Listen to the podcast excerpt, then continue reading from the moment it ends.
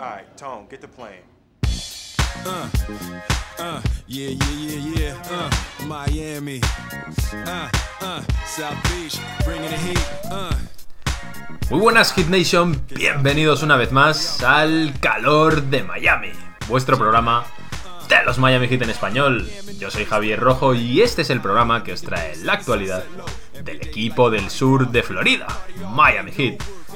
Ya somos de playoff, ya hemos llegado, lo hemos conseguido por fin, lo hemos luchado toda la temporada, hemos coqueteado con todo, hemos coqueteado con no clasificarnos para la postemporada, con, con estrenar este play-in este año, pero el coqueteo se queda ahí, no, no nos gusta, nos gusta un poquito el juego, la salsa, darle emoción a la temporada, pero finalmente, eh, pues tener éxito, sobresalir. Y eso es lo que ha hecho este equipo, que ya oficialmente se puede decir que va a disputar la postemporada y sin pasar por el play-in.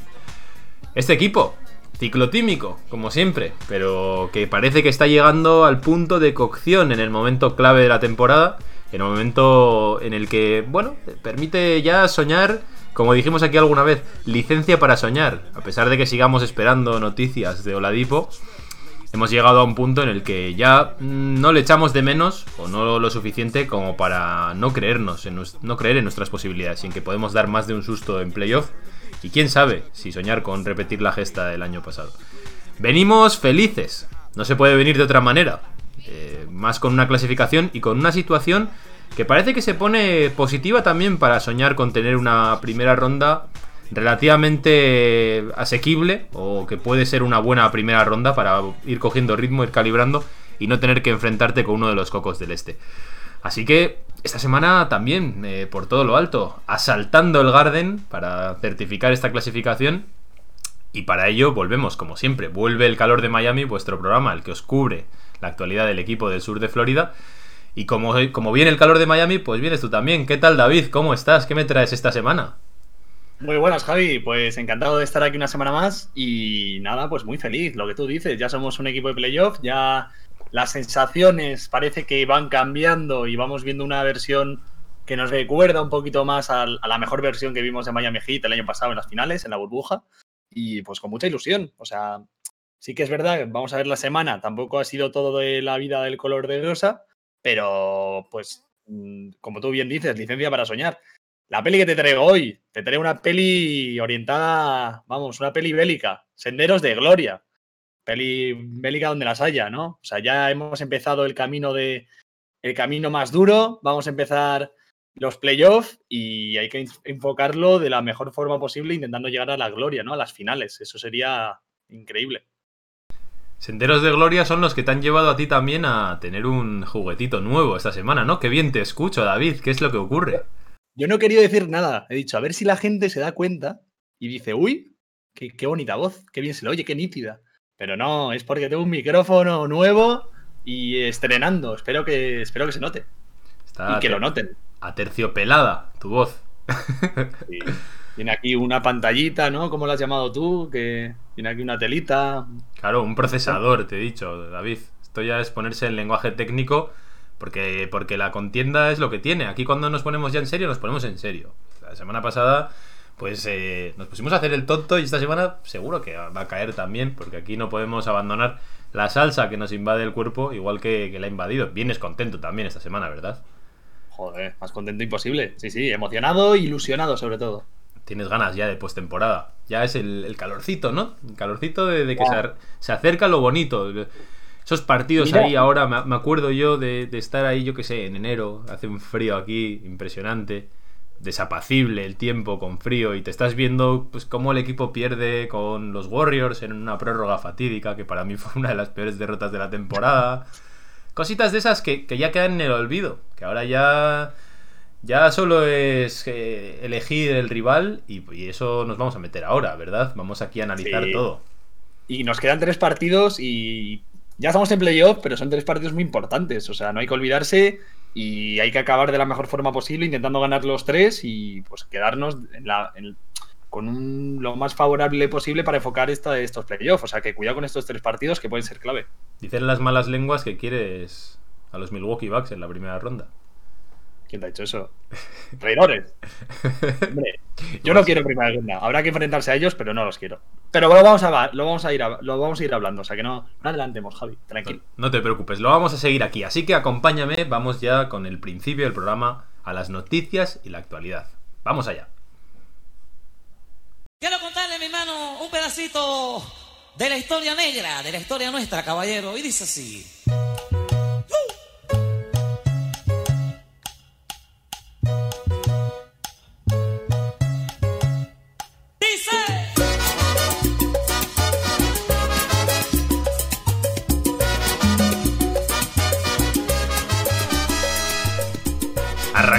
Ya el programa y lo hacemos como siempre yendo a la primera sección del calor de Miami que son las noticias y la actualidad. Llevamos unas semanas, pues eso, muy centrados, ¿no? Sobre todo en lo que tiene que ver con la actualidad del equipo. Las noticias, quizá, pues eh, no estamos en ese periodo de, de haber tanta filtración, al no haber ya los rumores de traspaso. Pero no deja de haber noticias, no deja de haber cositas interesantes en lo que respecta al entorno de Miami Heat. Y eh, como siempre, vamos a hacer lo primero, David. Lo primero es irnos, como no, a las dipo especulaciones, a las dipo noticias. Así me gusta, no esperaba menos. Nos lo quitamos lo primero, así ya no tenemos que hablar más de Oladipo. Parece que ya nadie se acuerda de que nos faltan los partidos, porque el equipo está dando una buena imagen y, ya nadie se acuerda de Oladipo. Es una buena pues, noticia. Pues eso parece que le pasó a Eric Spoelstra, porque ayer antes del partido contra Boston Celtics, este último que hemos jugado, le volvieron a preguntar. Le dijeron, oye, eh, Eric, ¿tienes algún tipo de novedad sobre el estado de la Dipo? Y Eric Espoestra dijo que no, que no tenía nada, que no sabía nada. Dijo, yo no sé nada, no tengo ningún tipo de novedad respecto a, cómo se encuentra la Dipo. Y yo te voy a decir una cosa, David. Yo te voy a decir una cosa, vamos a empezar potentes el programa. Lo dije ayer en Twitter, Expo miente. Miente, claramente. lo sabemos todos. Y empieza ya a ser Empieza a haber un clima de enfado entre los aficionados de Miami y yo creo que ya a estas alturas eh, sí que empieza a ser algo que creo que no se está manejando bien desde la franquicia. A mí siempre ha alabado un poco, mm, comparado con otros años, que quizá en situaciones como la propia de Dion Waiters, cuando le suspendieron, ¿no? Este tipo de cosas, me gusta el hecho de que Miami no haga filtraciones y que ese tipo de trapos sucios se, se, se laven en casa, vamos a decir. Pero también tampoco hay que ser más papista que el Papa, ¿no, David? Yo creo que llega un momento en el que si no, no te vas a acabar fiando. El año pasado nos pasó lo mismo con Justice Winslow, que no sabíamos nada del alcance, fíjate, al final ha vuelto el año siguiente con Memphis. Yo no sé si todo esto lo hacen un poco más por las demás franquicias, pero empieza ya empieza a oler un poquito, ¿verdad, David? Yo lo que no entiendo es que diga que yo no sé nada, como si como diciendo que quién soy yo para saber algo de Dipo, joder. O sea, no me mientas. Si eres el coach de una franquicia, pues tendrás que saber el estado de tus jugadores. Mm, no somos tontos. O sea, di, puedes decir, pues mira, no tengo, no tengo ni idea. Sé que no está bien, pero no descartamos que vuelva. Joder, yo qué sé, el mejor haciendo eso era Guardiola. Pues sé un poco guardiolista en estas cosas, ¿no? De decir algo sin decir nada. Porque al final es que nadie se lo cree y es lo que tú dices, generas un poco como de, de de enfado, ¿no? Porque dices, ¿qué te crees? ¿Que somos tontos? Pues no, obviamente no. Dinos algo. O, al menos no me mientas a la cara, no somos bobos. Está, está complicado el tema, la verdad, porque al final ya ha pasado mucho tiempo. Yo no. Ya hay mucha especulación también. Ha habido unos rumores. No sé si tú te has enterado, David. De que. Bueno, pues se filtró. No, no de insiders verificados, vamos a decir. Ni siquiera del entorno de la franquicia. Pero se filtró el hecho de que Oladipo no iba a jugar el resto de la temporada. A estas alturas Tampoco es que a nadie le pueda sorprender que pueda haber una noticia de ese estilo. Y también se ha filtrado que podría tener una especie de cirugía programada ya para la rodilla. A mí personalmente eso me cuesta creerlo. Primero porque no viene en absoluto filtrado por los insiders y una cosa es que no sean los primeros en traer la noticia, pero si ya se hubiese filtrado a través de quien sea, entiendo que los insiders también le darían, dirían, es verdad, esto es así, ¿no? Porque ya ha salido y no lo han hecho tampoco. Ira Winderman e, y Ethan Stolnik, por ejemplo, pues dieron sus porcentajes el otro día. Dijeron que había un alrededor de un 20-25% de posibilidades de volver a ver a Oladipo esta temporada.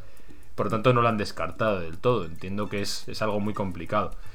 Me, Yo, gustaría saber cómo han hecho esos cálculos, ¿eh? porque un 20, un 25 Oye, muy tampoco, tampoco, te pongas tan pureta, David. Yo creo que lo hacen. Mira que yo soy el que. Yo, vengo con el lanzallamas muchas veces, pero bueno. Ah. Entiendo que es su manera de decir que no son muy optimistas, a pesar de que no esté todo acabado. Y me hace gracia que saquen un porcentaje. Di, no hay grandes probabilidades de que vuelva. Y ya está. Pero hay un 20% de probabilidades que vuelva. Bueno, o un 19%. Yo qué sé. Sí, a ver, está claro. Pero bueno, yo lo que quería sobre todo comentar el- al respecto de la, de la cirugía. Vamos a decir que no hay ningún tipo de cosa confirmada a este respecto, pero a mí personalmente se me haría muy extraño. Eh, recordad que Oladipo se lesiona hace un mes, ya va a hacer un mes que no tenemos a, a Oladipo en pista y me extraña que esa decisión la tomen ahora. De haberla tomado, la tendrían que haber tomado bastante antes y no, no haber especulado todo este tiempo con esa tolerancia al dolor que comentaban y de repente programar una cirugía. No lo sé, obviamente todo puede pasar, pero a mí se me hace especialmente raro que, que eso no se Es haya que- es que dado esa- porque han perdido tiempo. Claro, es que esa información de eh, depende de su tolerancia al dolor, uf, a mí no me gusta nada, porque es lo que tú dices. Eh, igual, igual se pasa un mes intentando eh, superarlo o aguantarlo o acostumbrarse o como sea, y al mes se da cuenta de que no puede y hay que operar. Entonces, ¿qué hemos hecho? Hemos perdido un mes, hemos perdido dos meses. No sé, a mí me pinta muy mal, a mí me huele a chamusquina, ¿eh? O sea, yo no descartaría que ahora, o sea, lo que has dicho tú, yo no lo descartaría. Yo no descartaría que ahora digan, mira, pues se opera. Es que, no sé, y sería una, sería una gestión tan mala que yo creo que por eso les da miedo sacar cualquier tipo de información. Está, está complicado el tema. O sea, quiero decir, como todas las semanas no tenemos mucha información, yo la verdad es que, que creo que ya todo el mundo está un poco pasado de vueltas, ¿no? Con este tema. O sea, realmente ya ha llegado a un punto en el que nos da un poco igual. Yo creo que ya todo el mundo se ha mentalizado de que Oladipo no es, no es muy probable que vuelva y por ello tampoco importa mucho todo eso, dentro de que aún hay alguna posibilidad de que volvamos a verle y lo bueno es que este equipo parece que puede sobrevivir sin él, que es al final lo que nos importa a todos. Pero bueno, ya hemos cubierto, David, ya, ya podemos poner el tic, ¿eh? ya podemos quitarlo de la lista. Yo me quedo tranquilo ya, ya podemos seguir. Eso es, podemos seguir con el programa. Pues ahora te traigo otro, otro jugador al que le puedes poner un tic, porque solo hemos hablado aquí una vez. Es increíble, porque vamos a hablar del alcalde de Udonis Haslem. El alcalde que, que estaba, bueno, que de- parece que no estaba muy preocupado, pero creo que debería estarlo, porque, por si no lo sabes aún, no ha, no ha disputado ni un solo minuto esta temporada. Y básicamente pues le preguntaron a ver que si tenía opciones o si podía disputar y él decía, confío en que Spoelstra eh, encontrará el momento de meterme, ¿no? Seguimos viendo qué pasa en los partidos, no hemos visto a Haslem, ha habido momentos quizá que se podía haber, ah, bueno, podía haber saltado un poquito, ¿no? Al, al parqué.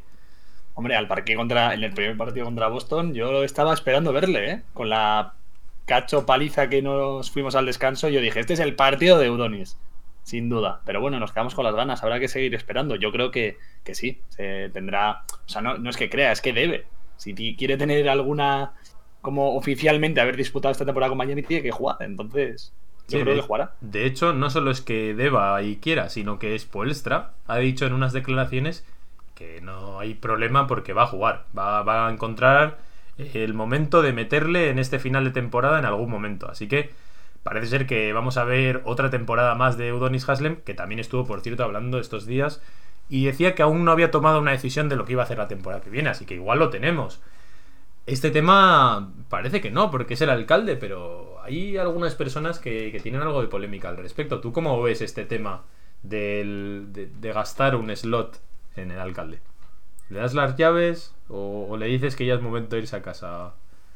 Hombre, yo le doy las llaves, pero no hace falta que se ponga el chándal para estar en el banquillo. O sea, quiero decir, si quiere seguir perteneciendo a la franquicia y puede seguir aportando al equipo, pero si, o sea, no hace falta que sea un jugador, puede ser del staff técnico.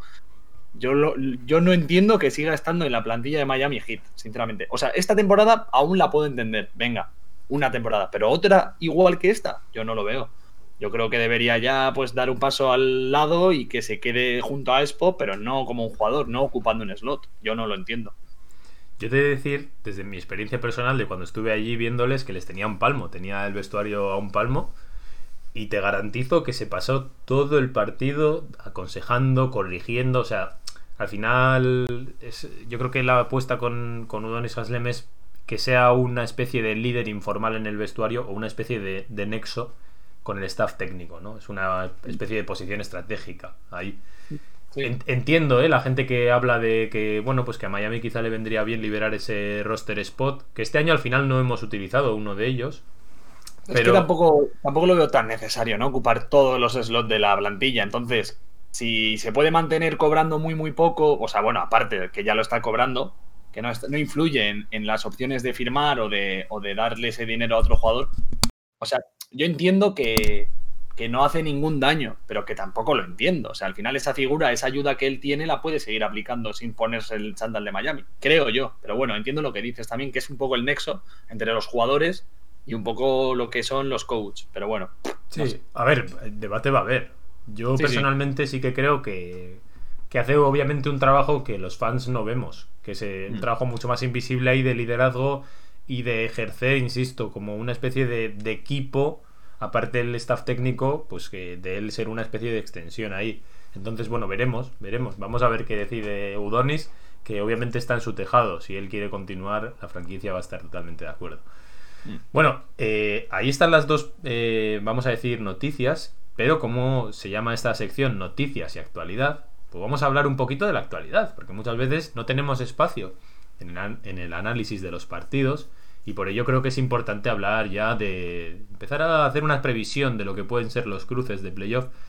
Así que bueno, ahora mismo, para el que no lo sepa, Miami Heat está sexto, eh, bueno, perdón, quinto, quinto ahora mismo, porque estamos empatados, Atlanta Hawks, New York Knicks y Miami Heat. Eh, ¿Por qué estamos quintos? Básicamente porque tenemos el tiebreaker perdido con Atlanta y Atlanta, a pesar de tener el tiebreaker perdido con los Knicks, es cuarto porque ahora mismo sería el líder de la división sureste. Comparte con nosotros el liderazgo, pero, pero vamos, básicamente pues como nos ganó aquel partido horroroso en el que no estaba Trey Young y tampoco estaba Capela, un partido que nos costó más allá del disgusto de ver el partido, nos ha costado el tiebreaker y si tuviésemos ese tiebreaker a favor, que era lo lógico, pues tendríamos mucha confianza en poder ser cuartos. Pero bueno, llegados a este punto, David, eh, todo puede pasar. Podemos, llegar, podemos quedar entre cuartos y sextos, lo que nos deja muchas posibilidades de contra quién podemos jugar. Lo mismo podemos jugar, por un lado, tal y como lo veo yo, mm, es con, con Atlanta o con los Knicks, y por el otro lado, si somos sextos, todo parece indicar que va a estar entre Milwaukee y Brooklyn Nets, porque Filadelfia le queda solamente un partido para asegurar la primera plaza del este. Así que vamos, vamos a ver qué, qué preferencias hay aquí. Yo voy a empezar como siempre contigo y vamos a empezar quizá por la pregunta fácil, ¿no? Por, por el lado fácil, vamos a decir. Por lo menos en lo que respecta al primer lado del cuadro, porque entiendo que tú en primera ronda no prefieres a Milwaukee y a Brooklyn Nets antes que a Atlanta Hawks o a New York Knicks. Así que, lo primero de todo, ¿qué te gustaría más a ti? ¿Enfrentarte a los New York Knicks o enfrentarte a Atlanta Hawks? Es difícil, ¿eh? Es difícil porque a priori me da más miedo Atlanta. A mí Atlanta como plantilla me parece que nos puede hacer más daño. Pero es que New York, al final, eh, ojito, o sea, yo, yo no me creo a estos Knicks. Eso, eso es así, yo no me los creo. Yo creo que van a pinchar.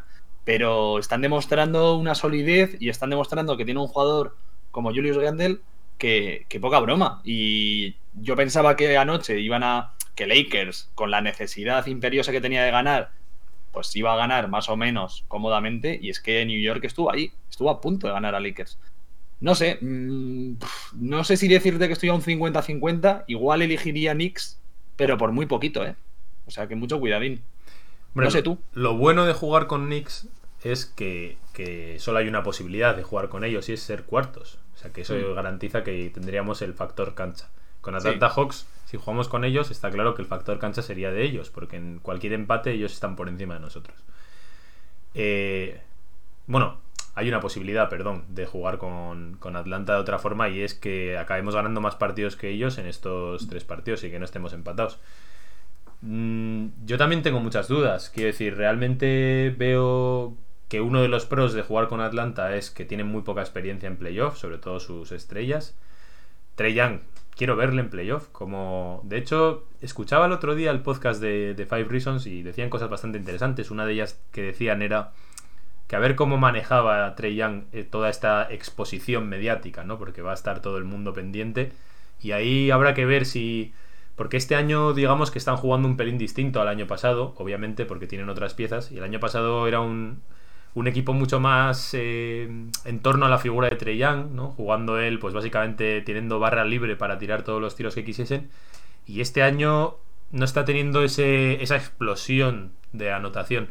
Entonces veríamos si ese plan lo mantienen en playoff o si él asume otra vez ese punto más de, bueno, yo soy la estrella y me las voy a jugar, que eso nos beneficiaría bastante, creo yo. De todos modos, eh, yo creo que por fit nos encaja mejor los Knicks, porque Atlanta, como hemos comentado muchas veces, John Collins es un problema, es un, es un problema bastante grande, nos ha hecho muy buenos partidos en contra. A De lo tendríamos muy enfrascado en tratar de, de parar a Clint Capella, que es un pivot dominador en el rebote, y nosotros somos uno de los peores equipos en rebote de toda la NBA.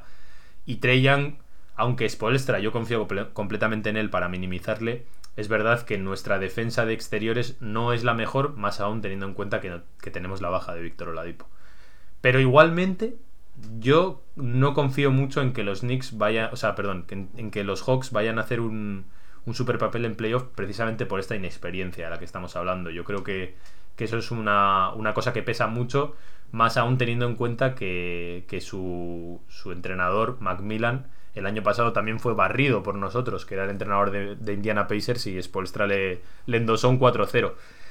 No lo sé, no lo sé. Yo creo que, que eso es me inclino quizá más por los Hawks, porque con los Knicks, que es lo que no he comentado, a pesar de que por el fit individual, bueno, mm, Julius Randle está claro que está en un muy buen momento, pero ahí tendríamos buenos defensores para emparejarle. El propio Obama de Bayo, que a mí me parece el máximo candidato al Defensive Player of the Year, creo que es una muy buena solución a Julius Randle.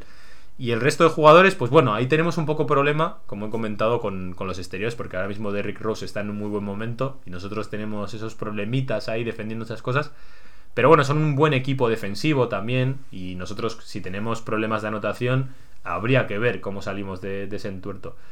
Y los Knicks obviamente te hacen ser un duelo mucho más mediático. Obviamente, o sea, el hecho de jugar contra los Knicks en el Madison, la primera vez que vuelven desde hace muchos años a playoff, pues va a haber muchísima más presión alrededor de todo eso. No lo sé, yo...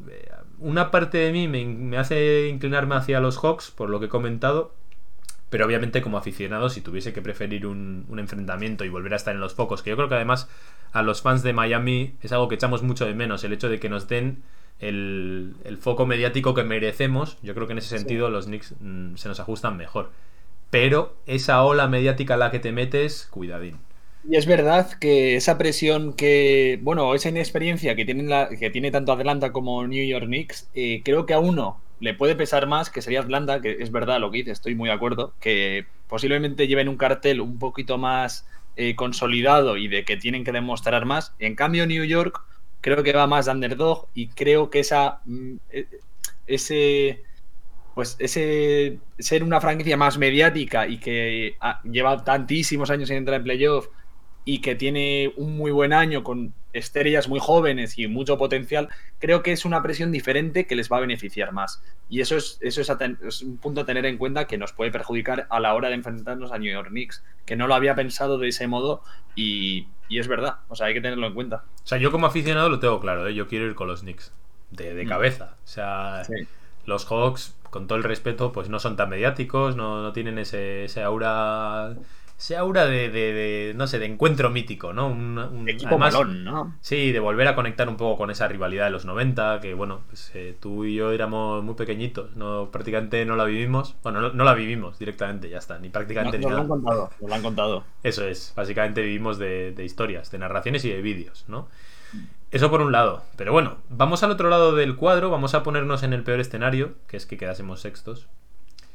Y ahora mismo está, está muy igualado. La, pelea por el segundo y por el tercer puesto está prácticamente nada. Eh, está en un partido. Ahora mismo Brooklyn ostenta la segunda plaza y mm, Milwaukee ostenta la tercera. ¿Cuál te apetece más? Eh, ¿Qué prefieres? Pick your poison, que dicen los, los americanos. ¿Cuál sería? ¿Por dónde quieres morir?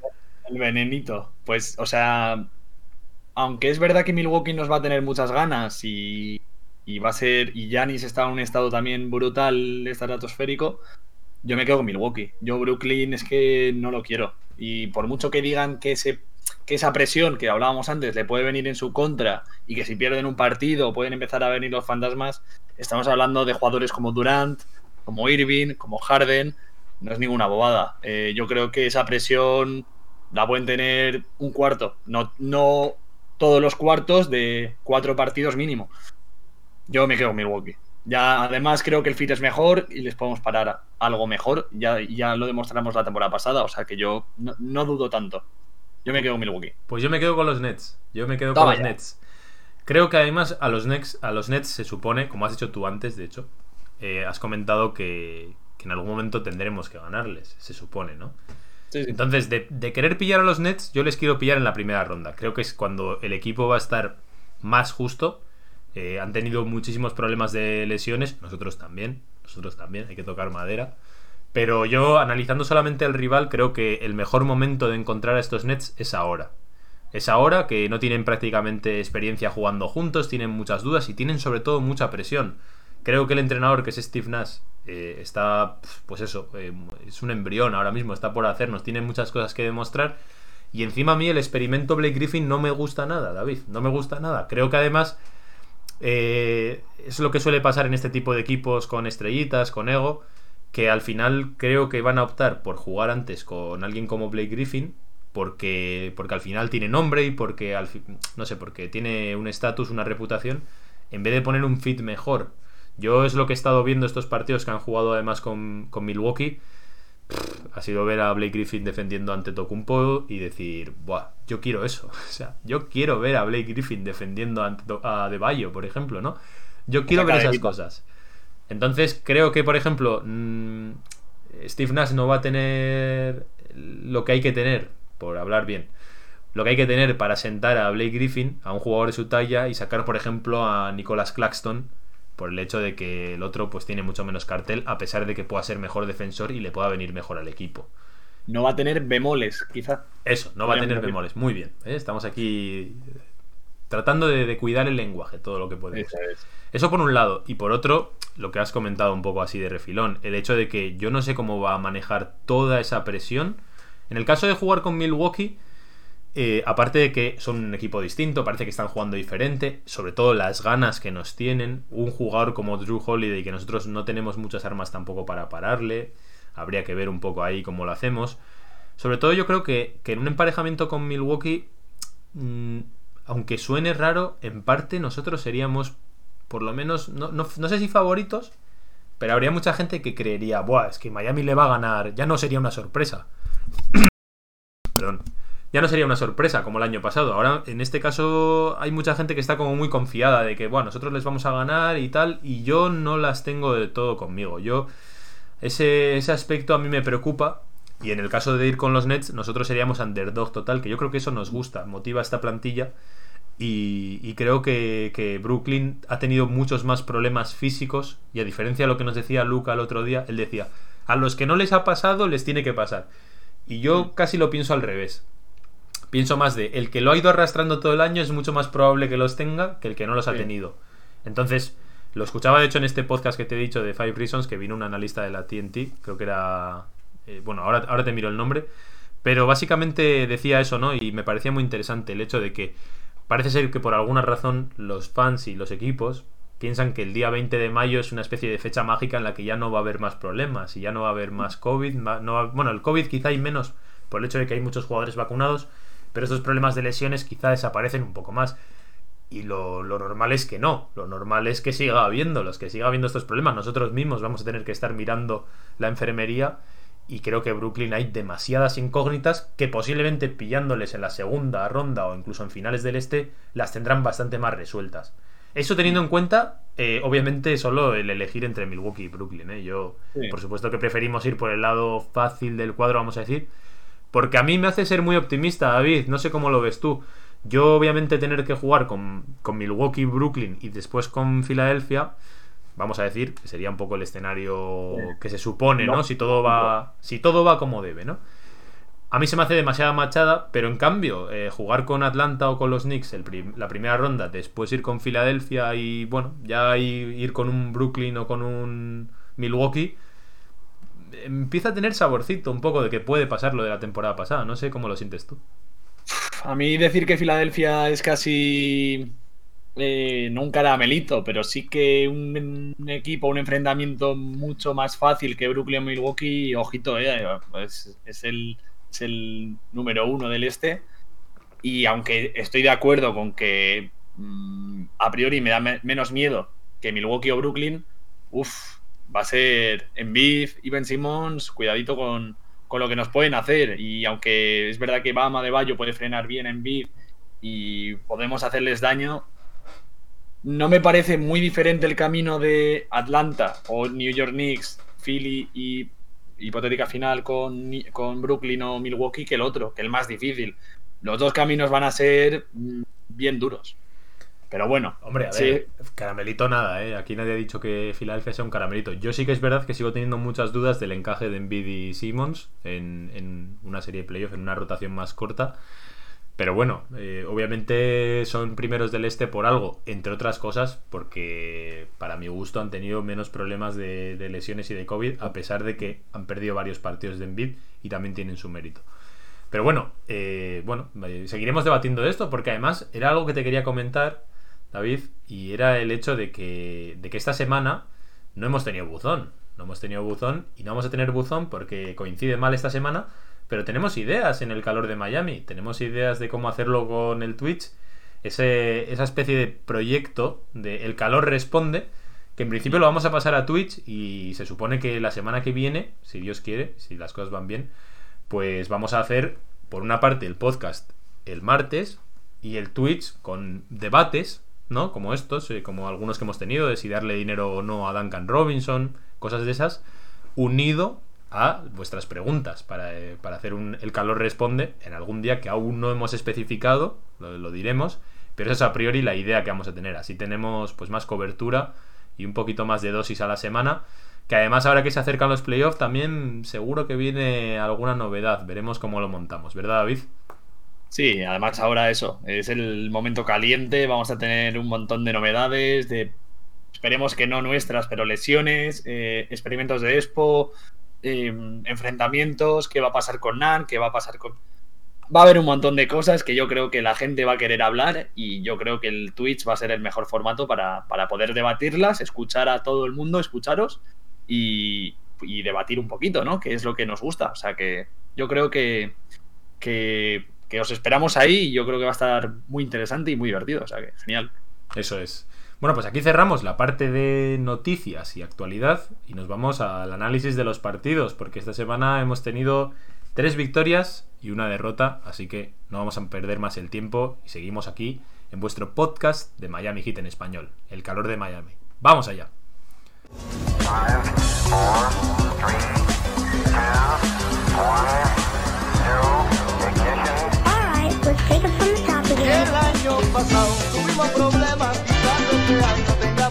Vamos ya con los partidos de esta semana, porque de martes a martes hemos tenido cuatro partidos. El primero de ellos contra, contra Dallas Mavericks, el propio martes por la noche. Un partido, pues bueno, para, para olvidar, ¿verdad, David? Duro. La verdad que no me apetece mucho hablar de este partido, ¿eh? aunque nos toca. es el momento un poco más crudo de la semana porque fue una derrota en la que casi no hubo ¿no? esa frase de competición no es competencia. Y prácticamente fue así, porque es verdad que hacemos un muy buen primer cuarto, pero es que el resto del partido eh, fue un poco desastroso. Sí que empezamos muy bien, pero luego es que el equipo no supo encontrar, no supo hacerle daño a Dallas. Eh, tuvimos esos momentos de colapso ofensivo total en los que no es que no encontrábamos la forma de hacer canastas ni, ni fuera ni dentro. Nos, nos, mm, nos cogieron la medida muy bien, la verdad. Hombre, a ver, las cosas como son. Era un partido que jugábamos sin Jimmy Butler y sin Tyler Hero, aparte de, de Víctor Oladipo, por supuesto. Y obviamente, pues son bajas muy sensibles. Hay que tener en Sí, cuenta sí. que este equipo jugó Gabe Vincent 12 minutos, Max Struz 15 y, y incluso vimos un ratito de Precious. El, primer- el principio del partido sí que invitaba un poco a ser optimista, de repente las cosas funcionaban, era una cosa un poco de locos y luego ya se impuso para mí la lógica. Eh, es una cosa que vamos a decir, porque hoy veníamos muy contentos, pero sí que es verdad que cualquier derrota hace cundir el pánico en Hit Twitter, en la comunidad de Miami. Y, y esta derrota volvió a abrir todos los fantasmas. Buah, sin Jimmy somos malísimos, este equipo no vale nada. Para mí era una derrota bastante esperable. O sea, lo, lo Sí. lógico era perder, a pesar de las urgencias que teníamos por las bajas que nos encontramos. Y de enfrente nos encontramos con un equipo de Dallas, pues muy serio, muy sólido, que supo cómo plantarnos cara y que eh, estuvo acertadísimo. Para mí no supimos para nada cerrarles y, y fue un poco festival exterior, que es lo que decimos, que tenemos muchos problemas ahí cerrándoles, porque tanto Luka Doncic como Tim Hardaway Jr. estuvieron brutales. Eh, tuvo un partido Tim Hardaway Jr. de 36 puntos, ahí es nada, Analiza. metiendo 10 triples en, el, en lo que era el santuario de su padre, de Tim Hardaway Sr., que tan buenos recuerdos dejó en el American Airlines Arena. Y un Luka Doncic que, bueno, aquí abro un poquito de debate. A mí, mira que aquí, de hecho yo vi, yo fui a ver el último partido que jugó con el Real Madrid aquí en, lo jugó aquí al lado, al lado de donde vivo yo, en Vitoria, contra el Vasconia. No le cojo mucho cariño eh, a Luka Doncic. Yo sé que tú eres madridista, pero a mí me gustaba más aquí. No sé si es que le veía un poquito más eh, chavalín. Le veo esos aires de estrella, quejica. Y luego no me gustó nada el partido porque metió triples brutales. Pero no sé. eh, eran malas selecciones de tiro para mi gusto. Él las mete porque es buenísimo, pero a mí no me. No, me, no sé. Yo pensé, joder, si jugase en mi equipo, obviamente sería un Mesías. Pero no es el estilo de juego que más me gusta. No sé, no le estoy cogiendo mucho cariño yo a Luka Doncic. Sí, no sé, entiendo por dónde va. Sí que tiene comportamientos. A ver, al final hay que recordar que es un chaval. eh, está en una liga eh, muy dura, en la que se le exige muchísimo y en la que ha asumido unos galones de tan, de una forma tan veloz que, pues que obviamente tiene sus, sus carajas, ¿no? Por decirlo, sus, sus taras. Es un chaval, creo que también tiene- puede tener ese, ese punto de prepotencia que a mí no me gusta. Por ejemplo, el otro partido acabó expulsado por un- Sí, pero eso de meter un triple esos de lejos, que para mí, ya te digo, insisto, están medio mal tirados y es un poco de plátano por ahí. Y irse Sí. riendo cada vez que mete el tiro, ¿no? La sonrisita esa ahí, jaja. Porque es un disfrutón, es un disfrutón. No, no, no sé, yo no, no me A mí- gusta a mí- mucho. He de decir que a mí me gusta Luca, ¿eh? O sea, me sorprende porque siempre parece que va lento, se mueve lento, eh, parece que siempre tiene una mala selección de tiro o que, que le van a coger la espalda, que no parece muy fuerte, que está un poco como, no le ves físicamente tampoco una potencia exuberante, pero es que haciéndolo lento y tranquilo es capaz de sacar ventajas increíbles y a mí es lo que, lo que más me gusta de Luka Doncic. Entonces, En bueno, este partido es verdad que, que no le quedó otra que, que estar jugándose esos tiros, porque realmente Spoelstra, para mi gusto, lo planteó bastante bien dentro de las cosas que teníamos, porque le hacía un trap ahí a media cancha en el que le Mm. forzaba a soltar el balón, y la verdad es que conseguimos dejarle solamente, vamos a entrecomillar esto, en 23 puntos y en 15 tiros eh, de campo. El problema es que obviamente eso permite espacios y permite, pues, eh, no nos permite a nosotros plantear el, el esquema defensivo como nos gustaría, dejando tirar, pues eso, a Tim Hardaway Jr., que en este caso metió 10 triples, es que es una, es una auténtica locura. 18 triples intentados, o sea, me parece una locura. Sí, Metió sí. 10, ¿eh? Genial, o sea, muy buen porcentaje. Pero es que 18 triples, Tim Hardaway, joder. Sí, pero básicamente todos los porcentajes de Dallas fueron muy buenos. En, Sí. en tiros de campo hicieron un 52,9%. En tiros de 3 hicieron 22 de 48 intentos. No sé, obviamente es muy complicado ganar si concedes, que es algo raro para nosotros, con la buena defensa que somos, concedimos 127 puntos, ¿no? En este partido que no he dicho, por cierto, el marcador 127-113. Eh, no sé, la verdad es que no hay mucho más que destacar de este partido. Yo no le daría muchas más vueltas. Además, obviamente, tenemos la suerte de que hemos tenido los demás partidos como para no sobredramatizar. Pero yo en aquel partido ya lo decía, digo, si es que a mí no me sorprende mucho esta derrota. Así que, más aún con las, insisto, con las bajas sobre todo que teníamos. Fue un gran partido, hay que decir, pero uno grandísimo. De nuestro pastor, de Trevor. Eh, nosotros estamos en el rebaño. Lo pusimos el otro día ahí. Estamos últimamente inspirados en las gracietas, ¿eh, David? Pero bueno, va- Estamos sacando todo, todas las bromitas y todas las cosas de, de, vamos, de ingenio. Sí, Tiramos sí. de ingenio ya. haciendo el tonto por doquier. Pues Trevor Ariza tuvo un partido increíble, haciendo 18 El- puntos, el 7 de, 11, inicio. 7 de 11 en tiros. Y, y dejando el, el- ese step, step back para, vamos, para el recuerdo, ¿eh? Con Luquita. Brutal, brutal ese sí. step back. O sea, lo de Trevor es que se lo lleven preso ya. Sí, sí, está, está desatado, está desatado. Vaya, vaya semanita de, de- de Don Trevor. Por la parte más negativa, yo destacaría a dos personas, sobre todo. Uno de ellos es Goran Dragic, que en este partido, bueno, a pesar de que encuentra su forma de llegar a 19 puntos, hace un 5 de 14 en tiros, no sé, a mí no me gustó mucho, la verdad. Y Yo le vi después, con el, ba- con el bastón de abuelo, le vi en este partido. ¿eh? claro, y después otra vez quizá que queda señalado Bama de Bayo, Porque al no estar Jimmy Butler y al no estar Tyler Hero, siempre esperas más de él y ver que se queda solamente en 10 tiros de campo, con solo 4 anotados, es bastante frustrante, por mucho que haga otras cosas, por mucho que defienda bien. O sea, todos los intangibles a Bayo ya sabemos que los vamos a tener, pero no es, mm, no es algo bueno el hecho de que si te falla tu- tus referencias en ataque, Bama de Bayo haga solamente 11 puntos. Sí, tiene que tirar del barco, tiene que coger el timón y asumir, aunque, aunque no le salga el partido, yo quiero verle fallar tiros, que, que lo intente y si no puede ser, no puede ser. Pero yo, le, yo en este partido le, me esperaba más de Bama de Bayo, tirando sobre todo en ataque del equipo. Eso es. Bueno, pues nos íbamos ya con las urgencias y, y vamos, con una sensación de, de final, como hemos tenido toda esta semana, al Sí. siguiente partido con Minnesota, en el que ya estaba toda la gente, si pierden, bah, yo ya no quiero ver nada más, ¿no? como es con todo eso ahí. Y bueno, pues hicimos los deberes, ganamos 100 112, Minnesota 112, Miami Heat 121. Que por cierto, esta semana estamos viendo al equipo no solo anotar más, sino también conceder más. Los partidos están yendo a muchísima más anotación. Y eso, bueno, pues eh, mientras los ganemos, obviamente es bueno, porque implica que estamos es. encontrando maneras de anotar, que era lo que no encontrábamos antes, que nos quedábamos rondando los 80, 90 puntos en muchos partidos. Este partido, ¿qué, qué sensaciones te dejó así a bote pronto con Minnesota? Lo, lo- lo primero, lo que tú dices, o sea, era eh, una final. Yo creo que si llegamos a perder este partido, no es por ser dramáticos y súper pesimistas y tirarnos del barco, pero hubiese sido un palo muy gordo, ¿eh?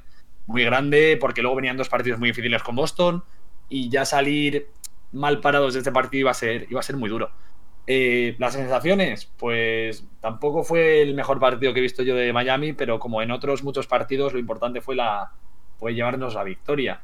Eh, un partido que empezamos, mm, bueno, difícil, empezamos 32-28, no acabamos de despegar, concedemos bastante atrás y ya es en el segundo cuarto cuando metemos un buen parcial, 22-31 y ya parece que el partido lo vamos encarrilando bien y, y, bueno, acabamos ganando más o menos cómodamente.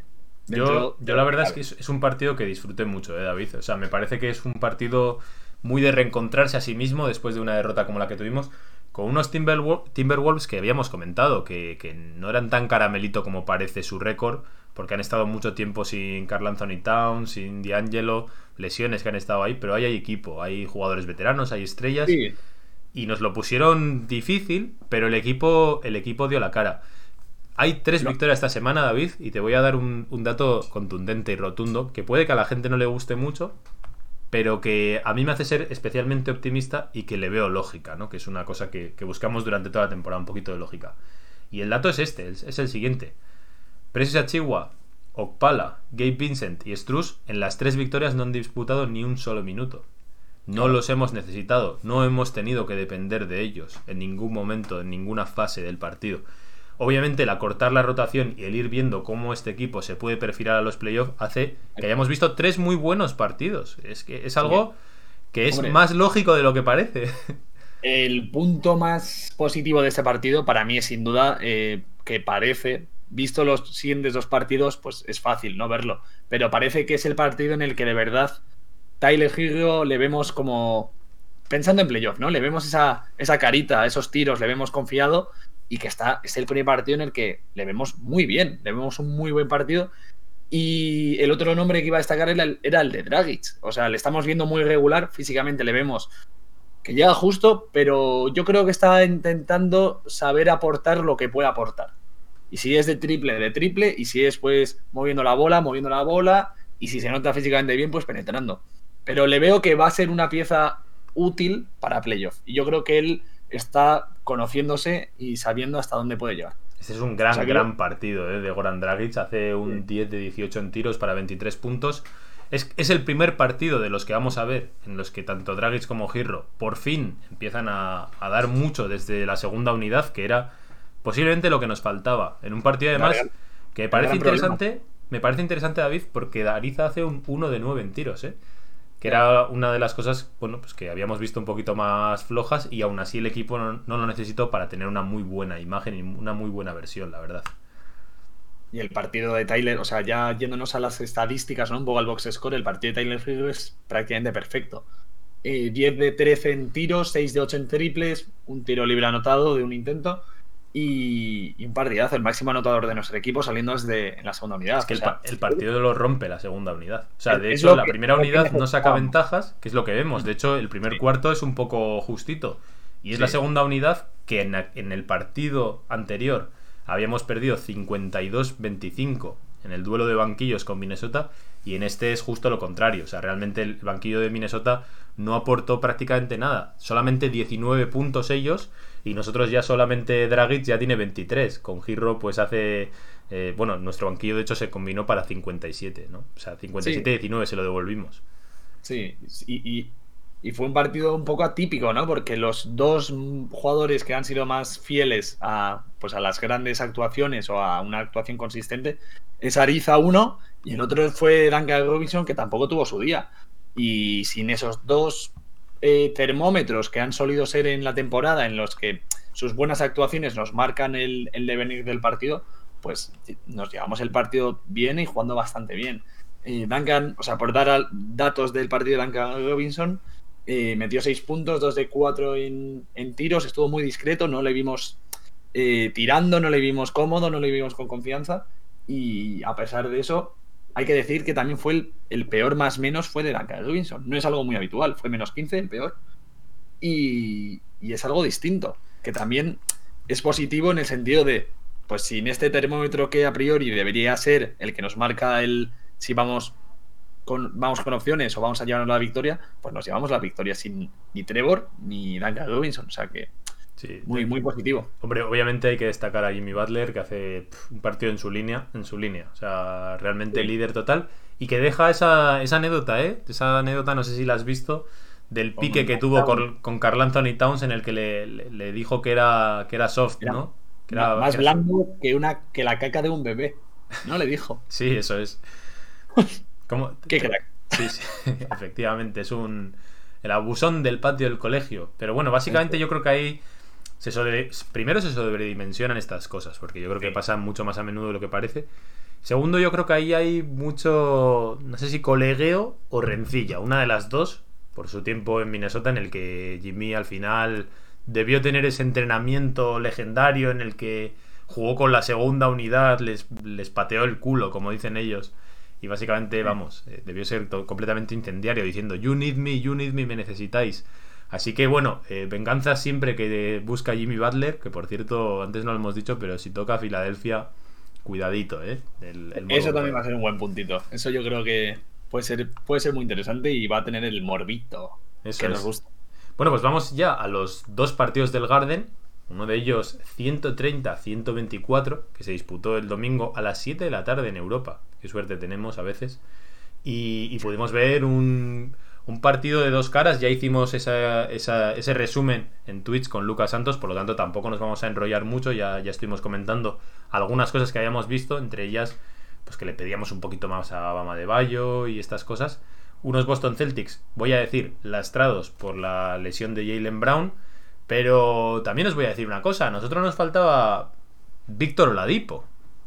Nadie, parece que Víctor Oladipo ya, pues, como somos nosotros los primeros que no le damos mucha importancia porque le hemos visto poco, pero realmente nos falta un uno de nuestros mejores jugadores, uno de por talento mm, top 3 del equipo. Entonces, realmente esas excusas que encima luego en el vamos ya directamente al cuarto partido porque el tercero ya hicimos la, la review. En el cuarto partido que encima se une a que Jimmy Butler abandona el partido a mitad de, de encuentro y que encima es cuando sacamos el parcial realmente para mí les deja sin excusas a Boston, que es un poco lo que comentaba yo con Luca, que realmente dependen de partidos estelares porque no tienen más aportación que Jason Tatum y que Kemba Walker, que por cierto Kemba Walker se va a 36 puntos, un poco una cosa de locos. Así que ya hemos ido al de esta noche, que ya me lo he saltado, perdón, y el resultado es 129-121. Comentábamos además que Miami había perdido todos los partidos en los que el rival le había encajado más de 120 puntos y con Boston tenemos dos veces esa norma rota. Eh, Boston llega Sí. a más de 120 puntos en los dos partidos, íbamos 0 de 15, pues ahora nos quedamos en 2 de 15 gracias a Boston. Pero bueno, las, las malas sensaciones, así por ir muy rápido. las deja el hecho de no haber podido quizá contener la aportación ofensiva de estos jugadores, sin que tampoco se desmadren una locura. O sea, Tatum no nos ha hecho 50 puntos, que es capaz de hacerlos.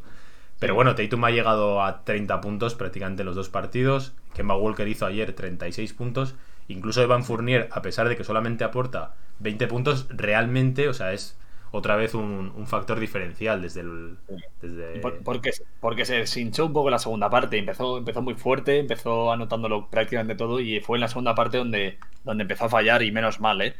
Pero, pero sí que es verdad que el equipo, el Boston, tampoco vamos a hacer aquí otro post partido ni vamos a meternos mucho con Boston, pero sí que se ven un poco unas carencias ¿no? de fondo de armario y que hay jugadores que, que, pues no son nuestra segunda unidad. Tenemos suerte de la segunda unidad que tenemos y, de verdad es el diferencial que tenemos, porque la primera unidad vamos a enfrentarnos a equipos que tienen una primera unidad mejor que nosotros, o igual o mejor, pero es en la segunda unidad donde nosotros tenemos que hacer daño y es como, como llegamos tan lejos el, el año pasado. Y es lo que le falla a Boston. Por muchos partidos estelares o, o muy buenos partidos que tenga Kemba Walker y Tatum, que es verdad que le faltaba eh, Jalen Brown, eh, el equipo es más justito y eso se, se ve. Sí, Así que total. bueno, eh, Yo, yo creo que son las, las. No sé si decirte las dos victorias, pero sí son dos victorias que realmente vienen en el momento adecuado para demostrar y para cerrar a un equipo que ha sufrido tanto. Yo creo que. Que ganar a Boston los dos allí, a pesar de que tengan la baja de Jalen Brown, como hemos comentado, nosotros también con bajas, encima de la manera en la que se gana, con autoridad los dos, con aportación desde el banquillo, que es una de las cosas que hemos dicho que, que es uno de los grandes problemas que hemos tenido esta temporada, o una de las grandes decepciones que hemos tenido esta temporada. Y en este partido, realmente, para mí, el, el hombre del partido, sin duda, es Bama de Bayo, que yo le he metido mucha caña, que creo que la mitad o la mayoría de aficionados de Miami le metemos mucha caña precisamente porque sabemos que es capaz de hacer lo que hace esta noche, de ser agresivo, de dominar a jugadores que sabe que no le pueden parar, no le pueden contener. Hizo lo que le dio la gana, o sea, fue Jimmy Butler. Esa, esa sensación además de dominio que transmite muchas veces Jimmy Butler de los tiempos del partido y muchas veces no solamente es por pura anotación, cuando él quería anotaba, pero cuando él quería también generaba la suficiente la, la gravedad que dicen, ¿no? La gravity de que todo gire hacia- alrededor de él como para que tenga que Boston estar muy pendiente de lo que hace él y él pueda dedicarse también a repartir juego. Realmente, o sea, De Bayo para mí controla totalmente el tiempo del partido, es una exhibición total de él y muy bien acompañado por ese por esa segunda unidad, vamos a decir, o ese quinteto que yo creo que vamos a ver mucho en playoff, que es Bama de Bayo rodeado de Goran Dragic, Tyler Girro. Hemos visto que también Spoelstra utiliza a Kendrick Nunn y después también, eh, bueno, pues con algún jugador del perfil Andrei Iguodala, alguna cosa un poquito más para cerrar. O, o Ariza incluso. Yo creo que ahí realmente se empiezan a ver un poquito qué tipo de rotaciones se pueden tener. Y otra de las cosas que nos deja muy muy positivas estos dos encuentros con Boston es la mejora de Duncan Robinson en el apartado defensivo. O sea, realmente es, realmente es, es, es de, de- de darle la cartera, como hemos dicho. O sea, le vamos a Sí que tiene, sí que tiene a veces eh, en algún partido, en pues algún despiste o alguna falta tonta. es- y siempre lo hemos dicho, que también los árbitros no tienen el mismo baremo eh, con él que con otros jugadores de la, li- de la liga. Pero el partido de Duncan Robinson, uf, en defensa es muy, muy serio.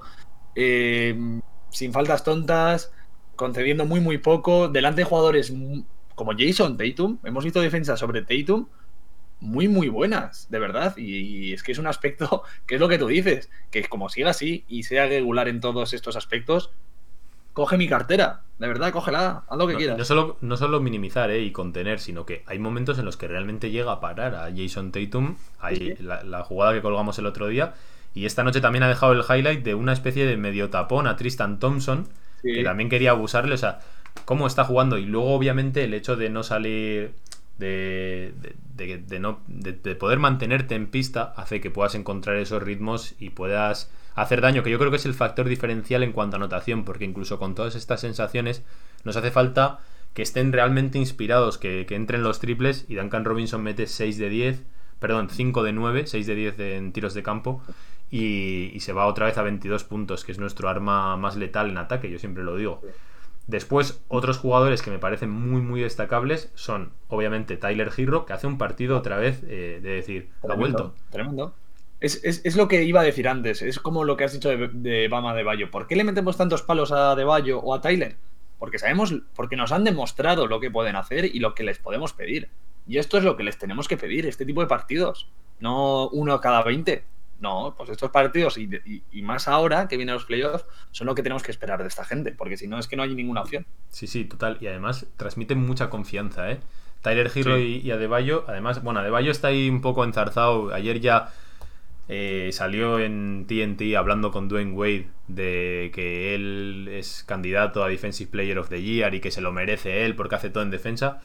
A mí ya sabéis, los que me escucháis, que me da exactamente igual que le den el Defensive Player of the Year o no, porque además para mí lo es. No me, no me importa que le den el premio o no. Y sobre todo no me gusta, hay una parte que no me gusta que es que co- concentren esfuerzos en esa guerra mediática de si les dan un premio o no, porque a mí no me parece el objetivo principal de la temporada. Pero sí que me habla mucho de ese cambio de, no sé si de mentalidad, pero sí de confianza de Adebayo, ¿no? De salir en una tele, le está viendo toda América, a decir, no, no, yo soy el mejor defensor del mundo, ¿no? Yo lo veo Sí. más desde ahí, desde un crecimiento en su confianza y en ser esa primera referencia ofensiva que no ha sido nunca en ninguno de los equipos que ha estado, ni en, ni en la universidad, ni, ni siquiera en el instituto. Y creo que eso sí que es realmente importante en cuanto al desarrollo de Adebayo, que, que nos deja, nos deja en noches como hoy claro que vamos, que claro que es un jugador de máximo y que puede llegar a dominar esta liga, David. Sí, sin duda. O sea, es que. Que lo de Bam ya lo ha demostrado y es que sabemos que es élite y sabemos en defensa, pues es que no hay nada que decir. Y que en ataque es una bestia y que es imparable y que hay jugadores que no le pueden parar en la liga, ¿no? Que no tienen recursos ni tienen cómo parar a, a y, y es una de nuestras armas que debería ser más diferencial aún que otros jugadores. Y la pena es que no, no le hemos visto de una forma tan regular durante la temporada estas facetas, que sabemos que las tiene y esperemos que las esté reservando para el momento más importante que viene ahora. Tiene que doler de todos modos en Boston. ¿eh? El año pasado acabamos nosotros con ellos con, con su temporada y este año prácticamente, porque obviamente las lesiones pues ya les dejan medio ahí, pero los dos, las dos victorias en el Garden les han tenido que doler mucho. ¿eh? Encima otra vez con los mismos problemas, ¿no? que no tienen, no tienen aportación desde el banquillo, otra vez eh, con Adebayo haciéndoles, sometiéndoles de la misma manera.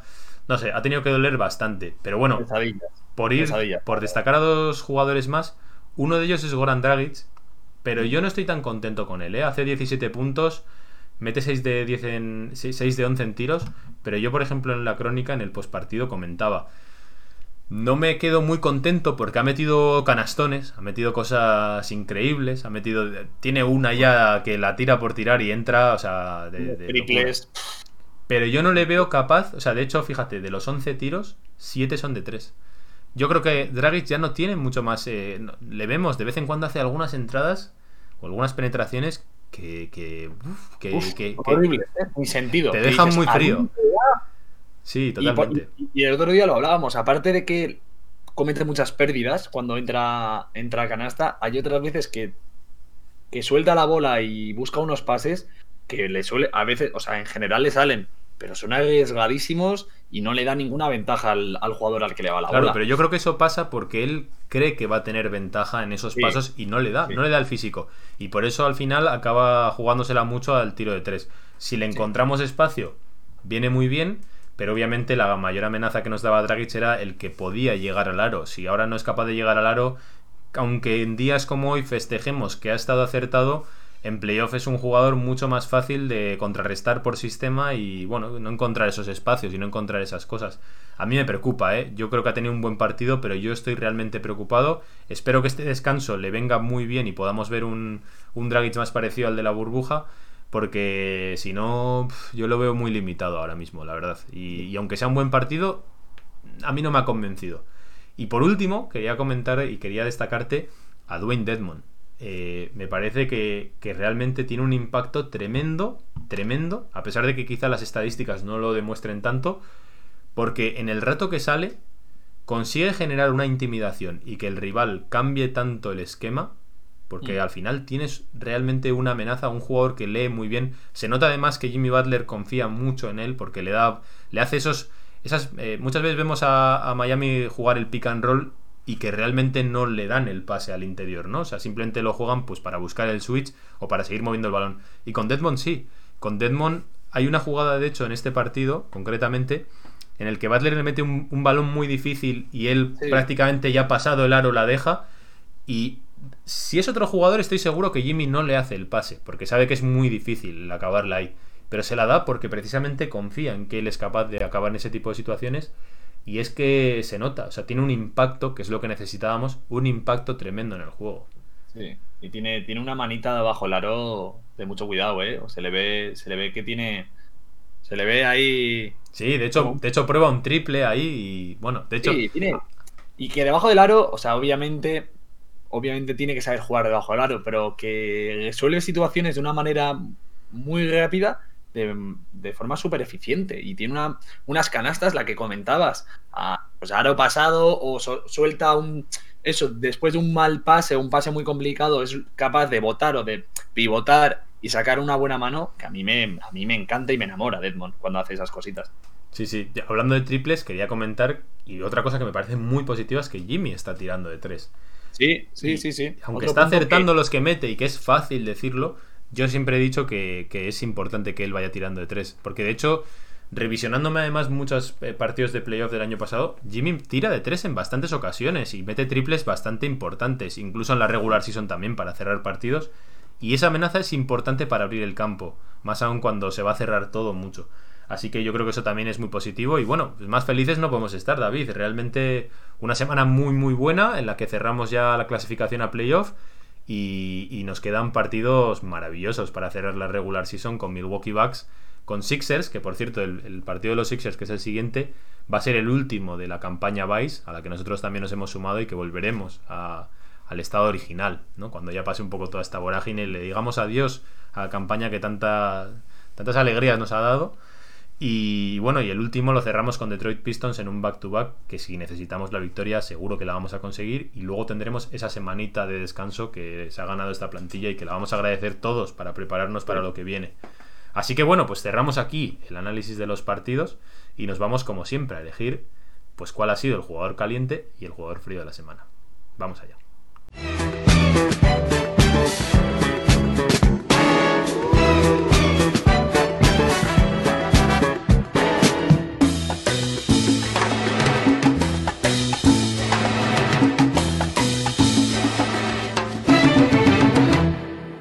Ella era una chica plástica, de esas que veo por ahí. Bueno, pues vamos ya con el, con el jugador caliente y el jugador frío. Y como siempre, David, la silla caliente, yo no sé si está fría esta vez, pero la caliente la tienes tú. Así que comienzas. ¿Qué me trae esta semana? Venga, déjanos ver. ¿Quién te ha gustado? Yo voy a volver al colegio y voy a ser ese profesor que se acuerda de lo que dice y que le va a dar ese aprobado a ese chaval que empezó mal, pero que creía en él. Y esta vez te traigo al jugador caliente a Tyler Hero. Aunque me cueste decirlo, me alegro de decirlo, ¿eh? O sea, estoy contento de ver esta versión. Esta semanita ha sido muy, muy buena. Desde el partido de Minnesota hemos visto, y los dos partidos en Boston, hemos visto la mejor versión de Tyler Hero y la que debemos esperar. Y la que nos hace eh, romper el partido y ser diferencial. Y, o sea, esta es la versión que esperábamos desde el inicio de temporada, o sea que muy contento por él. Hombre, por él sin duda. Yo, como le, como le dijo Goran Dragic después de aquel partido de 37 puntos, le digo, We love you, Tyler. ¿eh? Básicamente, a mí me ha, me ha colmado de excitación esta semana. Ha tenido. O sea, realmente estaba que no me lo creía, ¿eh? De, además, es uno de esos jugadores que las canastas son de tal bella factura que, que te levantan del asiento, ¿no? Y te hacen. A mí me ha, me ha cautivado. O sea, Tyler esta semana realmente se lo merece. Pero yo no te traigo a Tyler. ¿Cómo yo, que no? te, yo te traigo a Titán, ¿eh? Al Titán Deadmon, nuestro Titán. Bien, me gusta, me gusta el titán, siempre, siempre Nuestro Titán pescado. Que vamos a ver si en ese hipotético cruce con Atlanta Hawks. Que les tienen ganas también, porque jugó con ellos. No le tienen mucho cariño, hasta donde yo sé. Pero realmente, pues lo que he comentado ahora, el impacto que tiene Dwayne Deadmon me parece una adquisición tremenda. Eh, teníamos durante toda la temporada un problema para suplir a Mama de Bayo y suplir también esa posición de 4, más aún ahora sin Kelly Olynyk. En el 4 encontramos al Pastor, que podría venir aquí perfectamente, porque el partido que hace con Dallas y el primero con Boston está de, de, vamos, de ponerse en el rebaño el primero, como hicimos nosotros. Pero esta vez quiero acordarme de Deadmond. Y es que juega muy poquito. Realmente en minutos no, no tiene un impacto tan grande. Quizá en estadísticas tampoco. Pero tú ves el partido y es una presencia colosal. Colosal. Y, y le da además madurez. Yo creo que es un- una voz importante en el vestuario también. Se le nota un jugador más hecho, un jugador más contrastado, más veterano. Que este equipo necesita. Y yo estoy totalmente, vamos, en el carro de Dwayne Dedmon, sin duda. Siempre lo hemos estado. O sea, es un, vamos, una ovejita más del rebaño de, de, de Trevor. O Del sea, pastor. es que- del pastor, sin duda. Eso es, que nada Estoy me falta. Nuestro titán, muy contento por él también. Bueno, ahora vamos a dar los cates, ¿eh? Los suspensos, las... Vamos a ver cuántos, ¿eh? Y. la sala de tensión, David. Me siento mal, ¿eh? Porque. Porque voy a hacer un récord. Yo creo que es la cuarta o tercera semana seguida que traigo a nuestro colega Iggy. Iggy Pop Y Wodola. y Godolar. Pues sí, tío. Es que. me cuesta sacar a otro. Me había pensado en Kendrick Nunn, pero es que no, es que no, no me sale. No, yo quiero a Iggy. Porque es que en los cuatro partidos, bueno, en la, en la derrota contra Dallas, otro partido en el que es invisible prácticamente. Cero puntos, dos asistencias, cero rebotes y dos intentos de canasta. eh, sin ningún acierto. No puede ser, no puede ser eh, que Iggy haga tan poco y que además en las victorias ha sido cero, cero importante. A ver, entendedme, eh, cuidado. Eh, a mí Iggy sé lo que da, sé que da muchos intangibles que hay que tener en cuenta, pero no me parece suficiente. Además, en una semana en la que, quitando Dallas, que en ese partido estuvieron todos muy mal, eh, hemos tenido buenos partidos en los que han ido destacando diferentes personas y nunca ha estado Iggy ahí. Pues bueno, para mí me parece razón suficiente para estar otra semana más en la sala de tensión. No sé qué piensas tú. Qué malo eres con Iguodala, macho. ¿Qué te ha hecho? Te debe dinero. Iguodólar, ¿no? Te debe algún dólar. No sé, yo no sé qué me debe, pero. pero Siempre vas a él. Le tienes manía, David. Eres como el profesor ese que le coge manía a un alumno y ya está. Sí, a mí me encanta, Iggy, me encanta. Sí, Es que- sí, ya no te cree nadie. Yo no te creo. No, voy a decir el pero, pero es lo que me pasaba. Este es el perfil de jugador que a mí más me gusta. Como cuando estaba Winslow en Miami. A mí es el perfil de jugador que me encanta. Pero es que cuando no hay, no hay, sinceramente. Y es que, pues esta semana, o por cualquier razón está viniendo, pues es que no, pues, pues le tendré manía, yo qué sé, no sé qué decirte, Javi. Yo creo que Iguodala es un jugador que si el equipo está bien, te pasa desapercibido y te da el plus que quieres. Como esta noche, por ejemplo, en Boston, yo recuerdo una jugada que le para a Kemba Walker que dices, es que eso solo, solo lo puede hacer él. Además con ese Sí. arte y con ese estilo. Pero claro, como el equipo necesite un poco, es el que más claro te queda que no te aporta, ¿no? Y por eso Sí. yo creo que le tienes manía, David. No pasa nada, no pasa nada. Pero enseguida te vas a- al, al cerito en el box score, le ves ahí y dices, ¿este qué, qué ha hecho esta noche? No me acuerdo de él. Es que no puede ser, para eso juego yo. Es el colega, pero es el colega que te acompaña siempre en la discoteca. Él está ahí, Siempre- no te aporta mucho, siempre- no es muy gracioso, pero siempre, Siempre a está mi ahí. lado, ¿eh? Siempre a mi lado. Claro, También te es- digo, ¿eh? Es de esos que, que le quieres cerquita, porque lejos igual. Todas las noches sale de fiesta contigo, David. Eso es lo Sí. que hay, es lo que hay. Bueno, te traigo yo a quien ya he hecho una, ya lo he anticipado un poco. Creo que la gente lo va, lo va a ir viendo. Yo también soy reincidente, lo he traído varias veces. Así que igual le tengo un poquito de manía, que va, es uno de los jugadores que más me gusta ver, sin duda. Y precisamente por eso lo traigo aquí. Goran Dragic, porque yo creo que, como he dicho, creo que vez. estoy preocupado. Le, le tienes manía, Javi. No, estoy preocupado, estoy, estoy triste, estoy como el, como el padre preocupado que no sabe, no se fía. Yo no me fío mucho de lo que veo con el dragón. De hecho, este año está dependiendo mucho de ese tiro exterior, pero yo creo que de- depende de ello porque no tiene más, no tiene más. Y soy de los que siempre ha defendido un poco, bueno, si lo vamos osificando y tal, nos acercamos al final de la temporada, tiene partidos muy buenos y por desgracia, mm, como tenga alguno malo lo vamos a notar, porque incluso los partidos con estas buenas sensaciones no los hemos ganado por tanta anotación. Y el año pasado, en partidos también muy buenos, acababa cerrando él el partido. A pesar de que todas las sensaciones fuesen buenas, necesitas que alguien te aparezca, te cierre el partido o tenga esos, esas canastas en los momentos clave. Yo a Goran Dragic ahora mismo le veo, le veo que por lo menos necesita esas vacaciones. Veremos si cómo vuelve. Pero ahora mismo estoy preocupado. Me da igual ver 20 puntos en su box score, me da igual. Yo no le veo sacar nada de ventaja. Estoy viendo jugadas de penetraciones que no había visto en años de Goran Dragic. De, de con jugadores grandes ir al cuerpo y soltar una piedra impresionante, porque no tiene más, o esos pases imposibles que comentabas tú David, porque piensa que va a sacar esa ventaja y no la saca. Así Sí. que estoy preocupado, Goran, perdóname, yo, yo confío en ti, yo te quiero, yo sé que te vas a quedar además, para mí eres, vamos, eres ya una, una piedrecita más del American Airlines Arena, yo lo quiero siempre aquí. Pero, pero es lo que hay. Hay que ser realistas y creo que ahora mismo Dragic está, está como está. Está un poquito justo. Necesita, necesita una intervención, ¿eh? Y que no, se engañe, que no se engañe las estadísticas. A mí me, me parece que es muy complicado que mantenga este nivel de acierto en el triple si no tiene más amenazas en su juego. Y ahora mismo son poquitas, la verdad, son poquitas. Así que bueno, pues eh, ya hemos hecho todo, David. Ya hemos hecho todo esta semana, como hemos dicho. No hay buzón, porque la semana que viene vendremos con más fuerza y vendremos, pues eso, en formato doble, si Dios quiere. Así que cerramos por aquí el programa y nos vamos ya, nos encamina- encaminamos a despedir el programa. Vamos allá. Miami me lo confirmó. Gente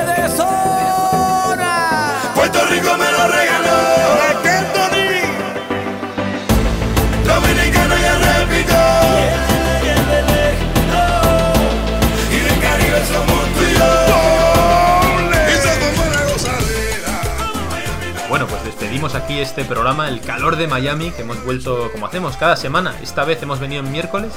Lo normal suele ser que vengamos los martes. Así que bueno, con nuestras cositas personales, eh, otras cosas que bueno, pues, eh, como nos coinciden los horarios y tal. A priori son siempre los martes, pero bueno, eh, siempre está el punto de que, de que al final se, se hace cuando se puede. Todo se hace cuando llega. A veces estaremos más activos, otras veces menos, que cada uno tiene su- sus trabajos, sus vidas y sus socios personales. Así que bueno, eh, te despido por esta semana, David. Volvemos la semana que viene, ¿verdad? Hombre, si Dios quiere y el mundo quiere, porque es lo que tú dices. Si por nosotros fuese, estaríamos aquí a diario, pero la vida a veces no lo quiere. Entonces nos pone problemitas. Pero vamos, que la semana que viene estamos aquí seguros. Eso, que no, que no le quepa duda a nadie y volveremos en formato doble, haciendo el buzón. Y nada, eh, pues una semana más, Javi. Muy feliz. Espero que la semana que viene sea igual de buena. Y muchísimas gracias. Y a, y a tope. Que ya nos queda poco y o sea que, que cada victoria, cada, cada, cada día es importante en esta franquicia ahora mismo. O sea que, que- lo que nos queda al 100%. Sobre todo disfrutar todo el mundo de este momento dulce que lo hemos pasado muy mal este año y ahora es momento de disfrutar, claro que sí. Así que bueno, voy a decir las cosas más típicas, más clásicas, que es la primera es daros las gracias a vosotros por todo lo que por todo el seguimiento, por todo el cariño que recibimos a través de las redes sociales y animaros como siempre a dejarnos comentarios, a dejarnos feedback, a hacernos sugerencias. Al final David y yo pues tiramos más o menos en lo que a nosotros nos parece y todo eso, pero nos gustaría saber un poquito más. Eso es, y estoy totalmente de acuerdo. Y me gustaría que fueseis sinceros, qué queréis que cambiemos, qué os gusta, qué no, y que nos dejéis impresiones. Que nosotros estamos aquí para vosotros y, lo que queráis lo vamos, mo- lo vamos intentando acoplar. O sea que, este programa es vuestro y lo hacemos por vosotros. Claro, eso es que al final David y yo vamos un poco a ciegas pensando qué es lo que puede quedar bien o no, pero bueno, que al final no lo sabemos. Aquí vamos un poco al tuntún, así que cualquier persona que, que nos diga, mira, esta parte nos ha gustado, esta parte pues la haría diferente, eh, el buzón está siempre abierto. Aquí el calor de Miami estamos siempre dispuestos a escuchar feedback y lo agradecemos profundamente. Así que, bueno, con eso tengo que decir lo siguiente, que es seguidnos en Twitter, arroba el calor de Miami, y en Instagram, arroba el calor de Miami 305 con el prefijo del sur de Florida, como siempre. Así que, bueno, nos vamos a despedir, volveremos la semana que viene, no sin antes recordaros que la Hit Nation habla español. Seguimos en el calor de Miami.